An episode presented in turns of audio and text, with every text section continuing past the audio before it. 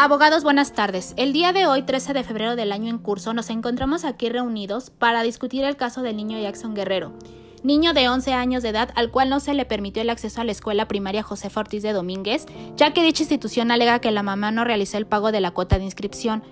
Pero al realizar las diversas investigaciones se encontró que el alumno fue discriminado por su color de piel, otro motivo por el cual no se le permitió realizar actividades escolares como a los demás niños de su grupo. Estando el representante legal de la escuela y del menor Jackson Guerrero encontramos las siguientes violaciones a sus garantías individuales. La garantía de igualdad, en donde esta garantía tiene como objeto evitar los privilegios injustificados dentro de un mismo plano de tratamiento jurídico y fáctico, sin hacer distinciones y diferencias por conceptos de raza, religión, nacionalidad, condición económica, cultural o social. Las garantías de igualdad se encuentran comprendidas en nuestra Constitución Política de los Estados Unidos Mexicanos en los siguientes artículos.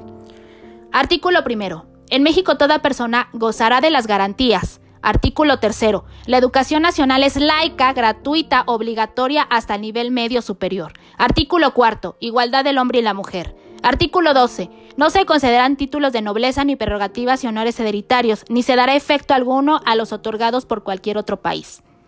Ahora bien, es importante recordar que garantía significa afianzar, asegurar o proteger algo, en este caso los derechos del niño Jackson Guerrero, que es perteneciente a la Ciudad de México.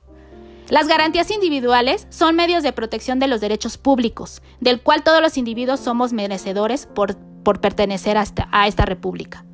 Y que desde el momento en que la persona nace, goza de dichos derechos y se encuentran establecidos en nuestra ley suprema y que estos son unilaterales, es decir, el Estado los ejerce sin distinción y en su propio nombre. Son irrevocables porque en ningún caso un ciudadano puede deshacerse de él o de ellos. Son intransferibles porque las garantías pertenecen a cada individuo y específico y solamente a él.